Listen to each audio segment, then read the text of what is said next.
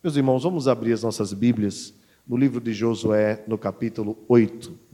Josué, capítulo 8. Observe se tem alguém próximo a você sem a Bíblia. Caso ela, esta pessoa queira ler e acompanhar, você pode ajudá-la oferecendo. Meus irmãos, esta mensagem faz parte da nossa série de exposições no livro de Josué, iniciada em junho deste ano, cujo título é Porque nenhuma de suas promessas falhou e nós queremos que Deus não falha em nenhuma das suas promessas. Diz assim a Escritura Sagrada: Disse o Senhor a Josué: Não temas, não te atemorizes. Toma contigo toda a gente de guerra e dispõe-te e sobe a Ai. Olha que entreguei nas tuas mãos o rei de Ai e o seu povo e a sua cidade e a sua terra. Farás a Ai e ao seu rei, como fizeste a Jericó e a seu rei. Somente para vós outros saqueareis os seus despojos e o seu gado.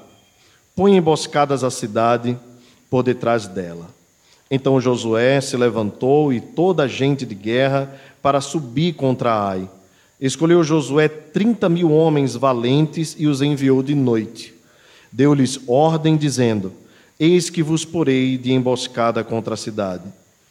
Por detrás dela, não vos distancieis muito da cidade, e todos estareis alertas. Porém, eu e todo o povo que está comigo nos aproximaremos da cidade. E será que quando saírem como dantes contra nós, fugiremos diante deles? Deixemos-los, pois, sair atrás de nós, até que os tiremos da cidade, porque dirão: fogem diante de nós como dantes, assim fugiremos diante deles. Então saireis vós de emboscada, da emboscada, e tomareis a cidade, porque o Senhor vosso Deus vula entregou, vula entregará nas vossas mãos. Havendo vós tomado a cidade, por-lhe-eis fogo, segundo a palavra do Senhor, fareis. Eis que vulo ordenei. Assim Josué os enviou, e eles se foram à emboscada, e ficaram entre Betel e Ai, ao ocidente de Ai. Porém, Josué passou aquela noite no meio do povo. Levantaram-se, levantou-se Josué de madrugada, passou revista ao povo, e subiram ele e os anciãos de Israel diante do povo contra Ai.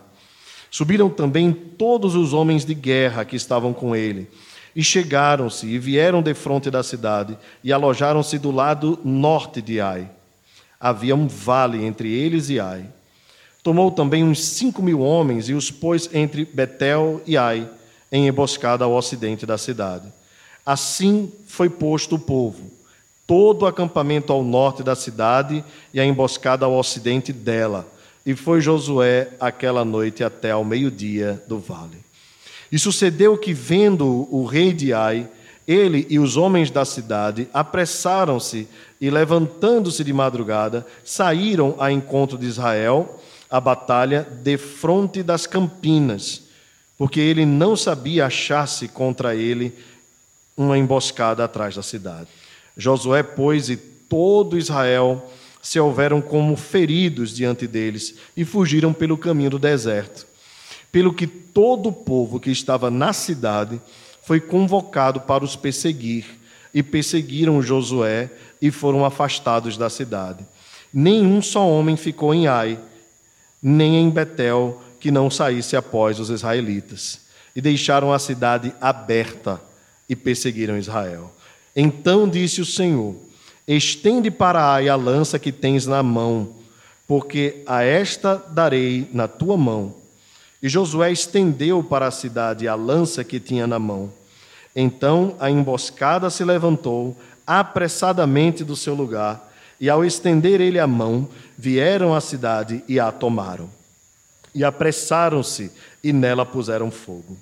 Viram-se os homens de Ai para trás, olharam e eis que a fumaça da cidade subia ao céu, e não puderam fugir nem para um lado nem para outro, porque o povo que fugia para o deserto se tornou contra os que os perseguiam. Vendo Josué e todo Israel que a emboscada tomara a cidade, que a fumaça da cidade subia, voltaram e feriram os homens de Ai.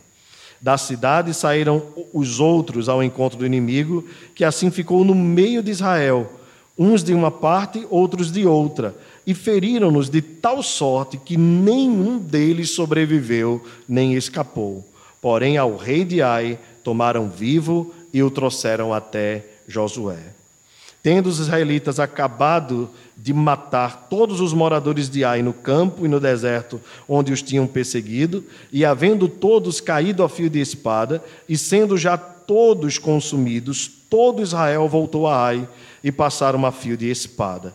Os que caíram aquele dia, tanto homens como mulheres, foram doze mil, todos os moradores de Ai. Porque Josué não retirou a mão que estendera com a lança até haver destruído totalmente todos os moradores de Ai. Os israelitas saquearam, entretanto, para si o gado e os despojos daquela cidade, segundo a palavra do Senhor que ordenara a Josué.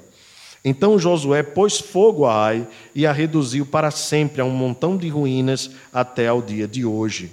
Ao rei de Ai enforcou-o e o deixou no madeiro até a tarde. Ao pôr do sol, por ordem de Josué, tiraram do madeiro o cadáver e o lançaram à porta da cidade, e sobre ele levantaram um montão de pedra até que até hoje permanece. Então Josué edificou um altar ao Senhor Deus de Israel no monte Ebal, como Moisés, servo do Senhor, ordenara aos filhos de Israel, segundo o que está escrito no livro da lei de Moisés, a saber, um altar de pedras toscas sobre o qual não se manejara instrumento de ferro. Sobre eles ofereceram holocaustos ao Senhor e apresentaram ofertas pacíficas. Escreveu ali em pedras uma cópia da lei de Moisés, que já, está, que, que já este havia escrito diante dos filhos de Israel. Todo Israel, com seus anciãos e os seus príncipes e os seus juízes, estavam de um e de outro lado da arca perante os levitas que levavam a arca da aliança do Senhor, tanto estrangeiros como naturais. Metade deles em frente ao monte Ebal, aliás, metade deles em frente ao monte Gerezim e a outra metade em frente ao monte Ebal, como Moisés, servo do Senhor, outrora ordenara que fosse abençoado o povo de Israel. Depois leu todas as palavras da lei a bênção e a maldição, segundo tudo que está escrito no livro da lei. Nenhuma palavra houve de tudo que Moisés ordenara que Josué não lesse para toda a congregação de Israel, e para as mulheres e os meninos e os estrangeiros que andavam no meio deles. Até aqui, irmãos, a leitura da palavra de Deus. Vamos orar. Senhor nosso Deus, bendizemos-te por tua palavra e te pedimos a orientação e a iluminação do teu espírito na exposição da Escritura. Confiamos em ti, ajuda-nos, edifica-nos, em nome de Jesus. Amém. Meus irmãos, nós acabamos de ler um capítulo da Bíblia inteiro. E aí, se de repente na semana que passou você não leu nenhum, essa semana você já começou bem, lendo um capítulo da Bíblia. E este capítulo é muito especial para nós, e eu recomendo que os irmãos que estão aqui é, procurem tanto no YouTube ou em breve nos aplicativos de podcast, né? estamos atualizando, mas no, no YouTube está atualizadíssimo, as mensagens antigas, porque é uma continuidade. De fato, quando você pega esse texto aqui, né, quem está vindo hoje pela primeira vez, é, talvez pode achar o texto muito longo e até mesmo uma narrativa um pouco cansativa, mas ela tem um porquê de estar, de estar desta forma narrada. É porque no capítulo anterior, ou nos capítulos anteriores, o Senhor deu a Josué a cidade de Jericó. Eles destruíram a cidade, rodeando, elas, é, rodeando ela por sete dias no sétimo dia tocaram as trombetas conforme a ordem do Senhor, e a cidade então caiu com as suas muralhas. E o povo de Israel conquistou a cidade de Jericó. Logo após a conquista de Jericó, havia um outro desafio para Israel, era a cidade de Ai. Esta cidade, ah, o nome, né, parece pejorativo, né? Ai, porque de fato foi um ai, meu Deus, o que aconteceu com Israel. Visto que, sendo uma cidade menor, obviamente eles iriam com um exército menor para não cansar toda, to, todos os militares. Porém, eles perderam a batalha e cerca de 36 homens de Israel foram mortos. E você imagina 36 famílias sem os seus chefes, né? E todo Israel chorou durante aquele dia. Ah, a Bíblia diz que Deus orienta Josué a perceber qual foi o motivo da derrota, porque Deus estava com eles na entrada de Jericó, mas Deus havia dito quanto à cidade de Ai: quando vocês vencerem a batalha, quanto a Jericó, né? Quando vocês vencerem a batalha, vocês não devem tomar nada como despojo, porque tudo deve ser queimado.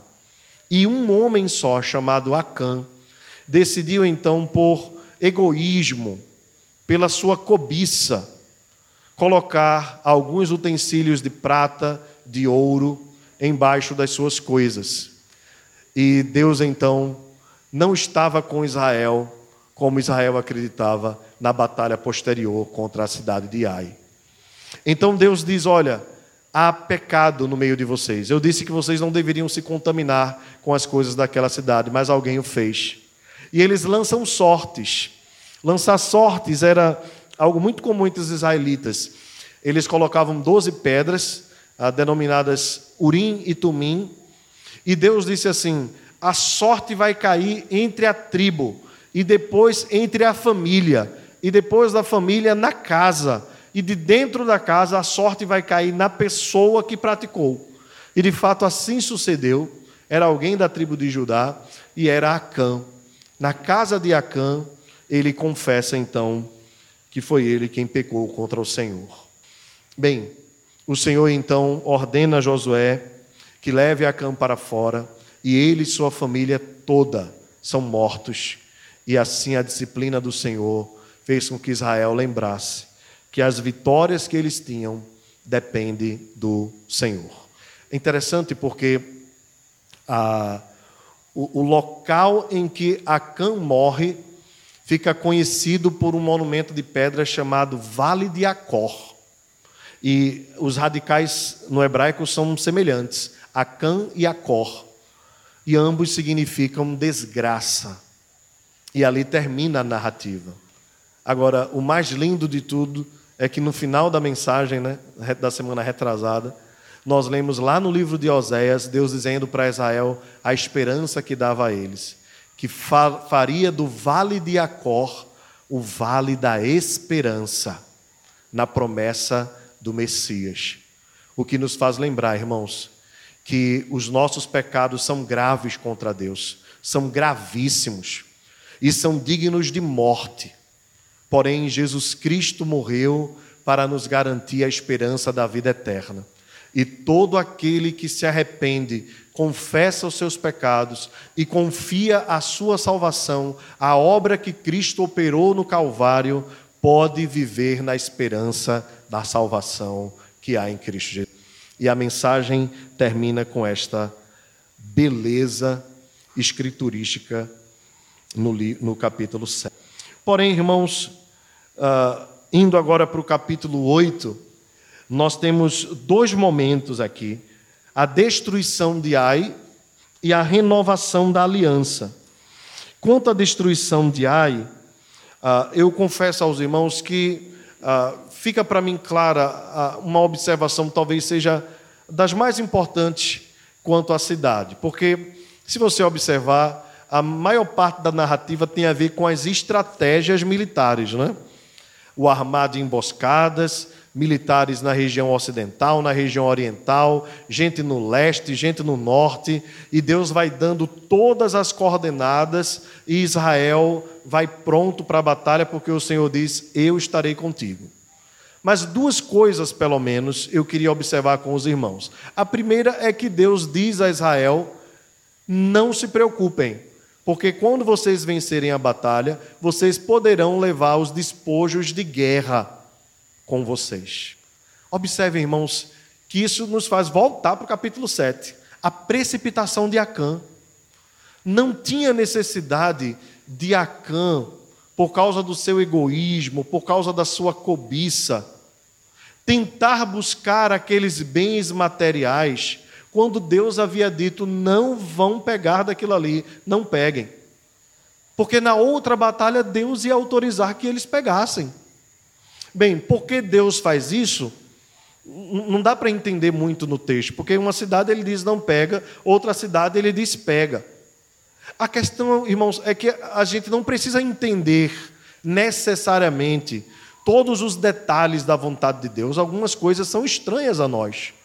Nós só vamos entender talvez alguns anos depois, ou quem sabe na eternidade. Mas uma coisa é certa: a minha obediência deve estar acima da minha percepção. Nós não vivemos pelo que vemos, nós vivemos pelo que cremos. De fato, Deus não queria que eles levassem despojos de Jericó, mas autoriza que eles peguem os despojos de Ai. O fato é que Acã se precipitou, desobedecendo a Deus, cresceu o olho e desejou aquilo que Deus disse: é contaminado, é pecado, é abominação. O termo lá, né, nós falamos isso durante a mensagem, eh, Deus diz assim: isto é anátema. Isto é maldito. Eu não quero que vocês peguem. Meus irmãos, nós precisamos estar atentos a isso na, na nossa vida. Aquilo que Deus não quer para nós é porque é maldição. Deus não é um mau pai que retira as suas bênçãos de nós só porque quer nos ver infeliz. Às vezes nós temos essa percepção de Deus. Às vezes nós achamos que Deus está retirando algo de nós porque quer nos castigar. Mas não é verdade isso. Deus tem sempre o melhor para nós. E às vezes, quando Deus tira algo de nós que nós consideramos precioso, é porque Deus quer fazer com que nós enxerguemos que Ele é mais precioso do que as bênçãos que Ele pode nos conceder. E que obedecê-lo, amá-lo, adorá-lo acima de tudo, deve ser para nós um anelo, um desejo um, um almejar do nosso coração, que o nosso prazer esteja nele e não nas bênçãos que ele pode nos conceder. Uma outra coisa que fica clara aqui no texto, irmãos, é que Deus diz para Josué uma ordem. Ele diz assim: estende para Ai a lança que tens na mão. Verso 18: Porque esta a darei na tua mão. E enquanto Josué estendia a lança, o povo de Israel era vitorioso na batalha. Aqui nos faz lembrar, vocês lembram todo o livro, né, que Deus diz assim: Assim como eu fui com Moisés, eu serei contigo. E um monte de coisas né, que Deus faz com, fez com Moisés, Deus repete com Josué, para confirmar no coração de Josué e de todo o povo que assim como ele foi com Moisés, ele seria com Josué. Algumas delas nós já citamos aqui. Com Moisés, Deus abre o mar vermelho e o povo passa pé enxuto. Com Josué, Deus abre o rio Jordão e o povo passa pé enxuto. Com Moisés, Deus aparece no meio de uma sassa de, de, de fogo ardente, um arbusto que queimava e não se consumia. E Deus disse: Tira a sandália dos teus pés, Moisés, porque o lugar em que estás é terra santa. Com Josué, Deus também aparece, capitão do exército do Senhor, e diz para Josué: Tira as sandálias dos teus pés, porque o lugar em que estás é terra santa. Então Deus vai cumprindo. E esse episódio aqui nos faz lembrar daquele outro episódio, quando Moisés ah, levanta as mãos, né? E o povo é vitorioso. Quando ele baixa as mãos, o povo começa a perder. Então Josué vai lá e ergue as mãos, os braços de Moisés já era cansado, né? É Deus mostrando: eu estou com vocês. E aqui Deus diz: Estende para Ai a lança que tens nas mãos, porque esta darei em tuas mãos.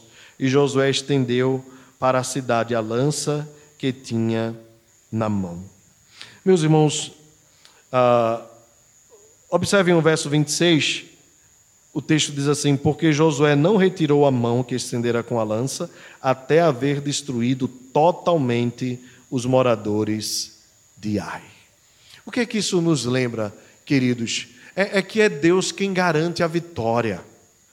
É Deus quem dá a vitória ao seu povo por meio da sua palavra.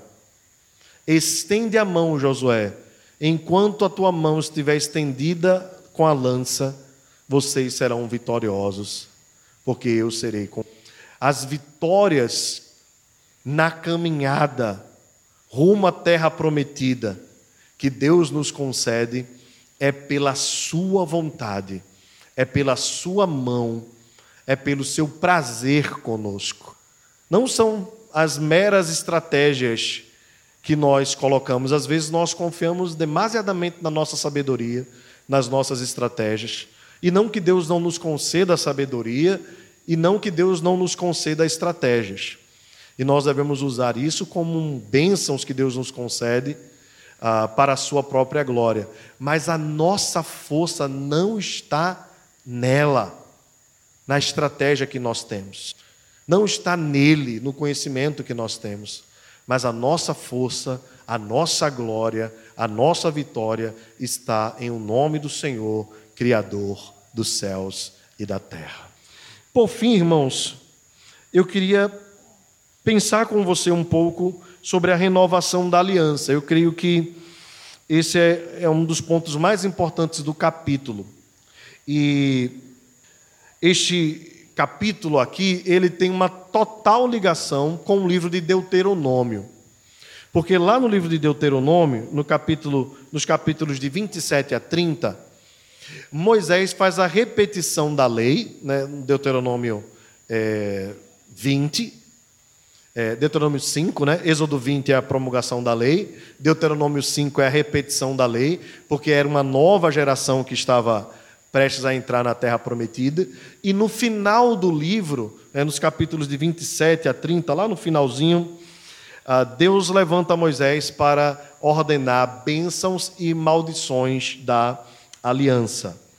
É, observe comigo, eu queria que você colocasse aí o seu dedinho no, no livro de Josué, mas voltasse um pouquinho apenas para o livro de Deuteronômio. Eu não costumo fazer isso, mas é imprescindível ah, para o nosso conhecimento.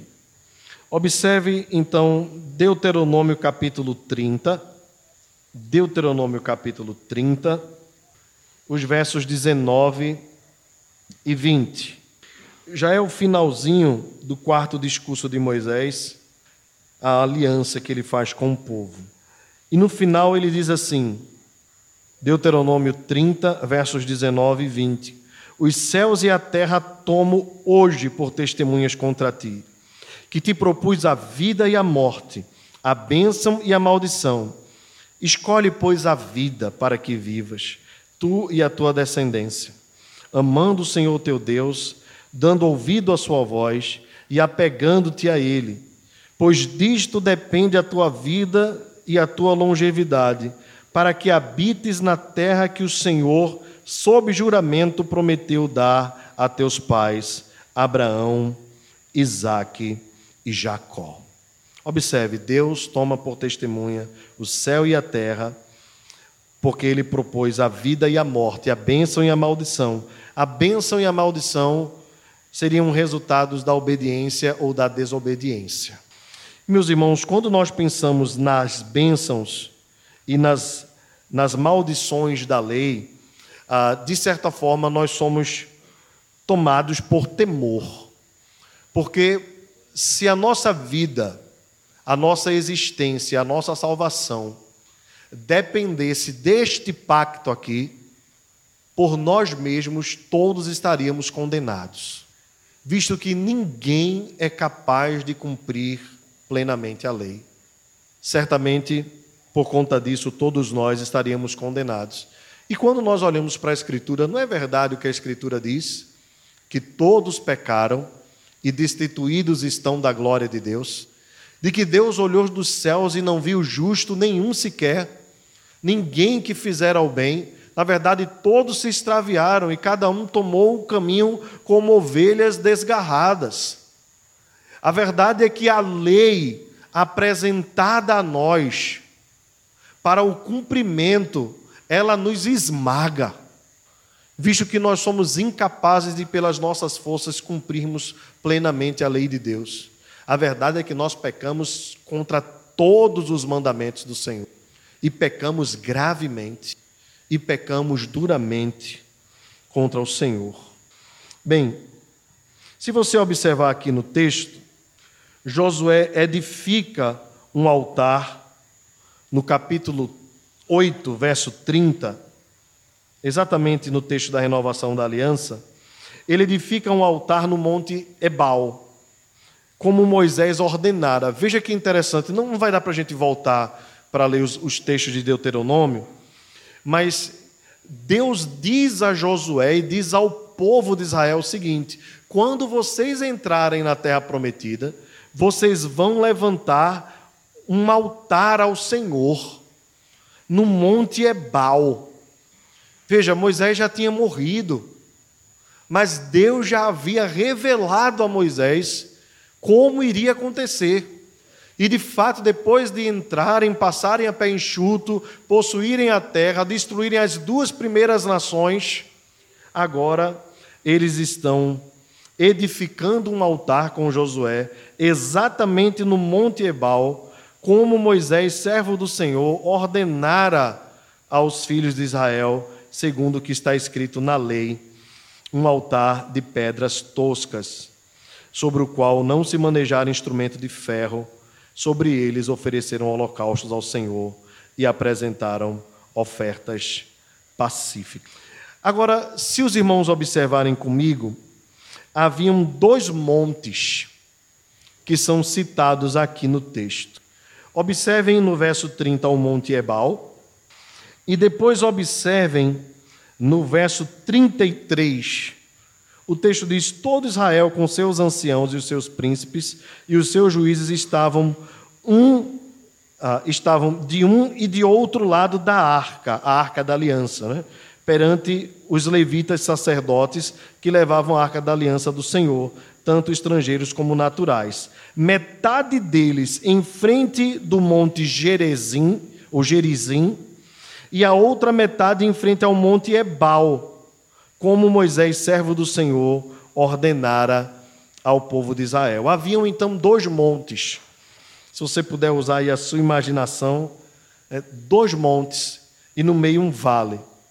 A arca da aliança estava ali no meio. Mas o altar deveria ser erguido no Monte Ebal. O Monte Ebal era exatamente o monte da maldição.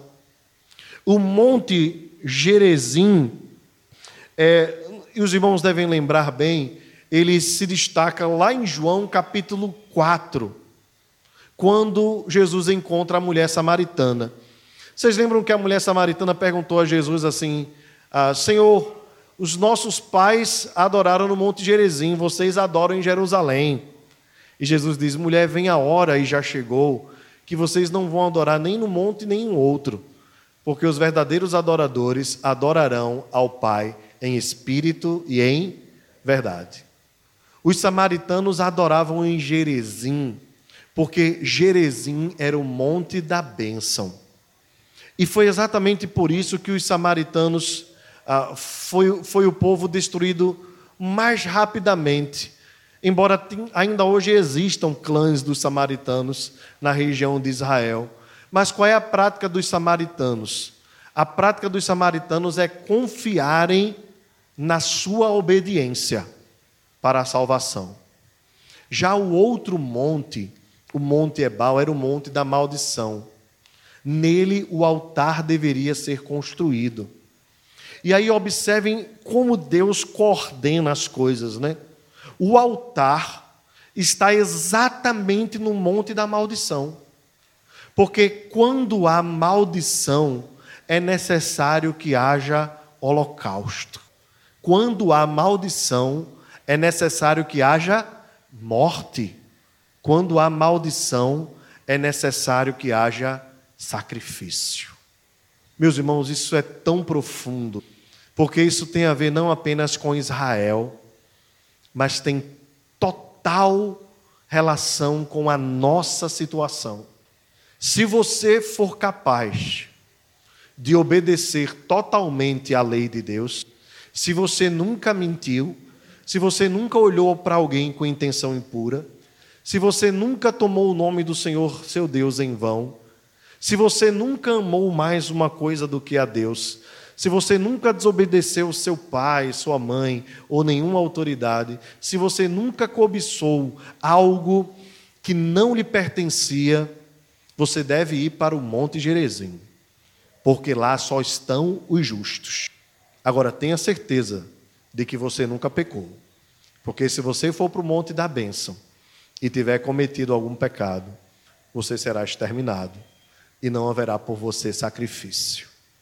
Mas se você se reconhece pecador como eu, você precisa correr para o Monte Ebal. É o Monte da Maldição. E hoje não existem mais esses montes, ou se existem, não têm a mesma significação. A realidade é que se você, como eu, reconhece que é pecador, e você quer ter paz com Deus, e você quer ser liberto das maldições que Deus concede àqueles que não obedecem à sua lei, você deve recorrer para Cristo Jesus o sacrifício perfeito, o cordeiro perfeito de Deus que tira o pecado do mundo. É só por meio de Jesus, irmãos, que nós podemos ser livres da justa ira de Deus. Agora, esta libertação, esta salvação, ela não nos é dada de graça, ela nos é dada pela graça ela custou um sacrifício. Para que nós, que éramos malditos, para que nós, que éramos inimigos de Deus, pudéssemos viver em paz com Deus e debaixo da bênção de Deus, alguém precisou ser obediente totalmente. Alguém precisou ser cordeiro perfeito. Alguém precisou ser holocausto, sacrifício agradável a Deus. Esse alguém não deveria ter cometido pecado algum, mesmo sendo tentado em todas as coisas. E só quem foi capaz de fazer isso foi o Cordeiro de Deus, Jesus Cristo, que tira o pecado do mundo. Por isso que ele é poderoso para nos salvar, por isso que ele é poderoso para nos livrar das maldições. É por isso que ele faz derramar sobre nós as suas ternas misericórdias. E é por isso que nós corremos para ele. É por isso que nós corremos para a cruz. Porque na cruz de Cristo Jesus, na maldição que ele suportou por nós, está a nossa bênção. É por isso que o autor, o profeta Isaías, diz: o castigo que nos traz a paz estava sobre ele, e pelas suas pisaduras fomos sarados. Interessante essa figura, né? Pelas suas chagas, as feridas de Jesus nos curaram mas ao Senhor agradou moê-lo, fazendo enfermar. A morte do Cordeiro, Jesus de Nazaré, o santo varão de Deus, o perfeito, obediente à lei até a morte, morte de cruz, foi a nossa exaltação, foi a nossa glória, foi a nossa salvação. Por isso, não confie nas suas próprias forças. Não confie na sua obediência, não confie na sua própria justiça, porque todos nós pecamos e não há justo nenhum. Isso não significa que você não deve viver uma vida de justiça. Você deve viver uma vida justa e deve buscar viver uma vida santa, em conformidade com a lei de Deus, mas jamais com a presunção de querer, por meio da obediência, satisfazer a justiça de Deus. O único que satisfez a justiça por sua obediência foi Jesus de Nazaré, o Cordeiro perfeito. Por isso o nosso monte é o Monte Ebal, porque nós somos e fomos, éramos amaldiçoados por causa dos nossos pecados, todos nós. Mas quando nós chegamos lá no Monte Ebal para receber a maldição, Jesus Cristo se colocou à nossa frente e se fez maldição por nós, para salvar as nossas. Bendito seja o Cordeiro de Deus. Bendito seja Jesus que nos livra da ira vindoura. Por isso o apóstolo Paulo diz assim: pela graça sois salvos, por meio da fé. Não vem de vós, não é só a própria justiça, mas é dom de Deus, não de obras, para que ninguém se glorie, para que ninguém bata no peito, dizendo: Senhor, muito obrigado, porque eu não sou como Fulano, como Ciclano ou como Beltrano. Mas para que nós, ao batermos no peito, dizendo: Ser propício a mim, pecador, achemos graça e misericórdia naquele que é perfeito e intercede por nós até o dia de hoje. Que nós sejamos gratos pela graça de Jesus. A maldição que deveria descer sobre nós, ele tomou voluntariamente e obedientemente, para que nós pudéssemos desfrutar das bênçãos disso. E não apenas das bênçãos desta vida, das quais nós já desfrutamos, mas das bênçãos inefáveis da vida vindoura e que ninguém pode separar-nos do amor de Deus e nem nos tirar um centímetro da sua graça eterna. Confie em Jesus. Se você se acha bom, é hora de você se humilhar, pois o único que é bom é Deus. E se você se reconhece pecador, se você reconhece que precisa da graça de Deus, é exatamente este o caminho da salvação. É o reconhecimento de que nós não agradamos a Deus por nós mesmos, mas agradou ao Senhor, moeu seu filho, para que por meio dele alcançasse uma posteridade, gente de toda raça, povo, tribo, língua e nação, aqueles que com a boca confessaram, porque creram com o coração que Jesus Cristo é o Senhor, para a glória de Deus. Amém. Vamos ficar de pé, irmãos, e vamos agradecer ao Senhor pela bênção da salvação. Senhor nosso Deus, obrigado. Obrigado por tão grande salvação.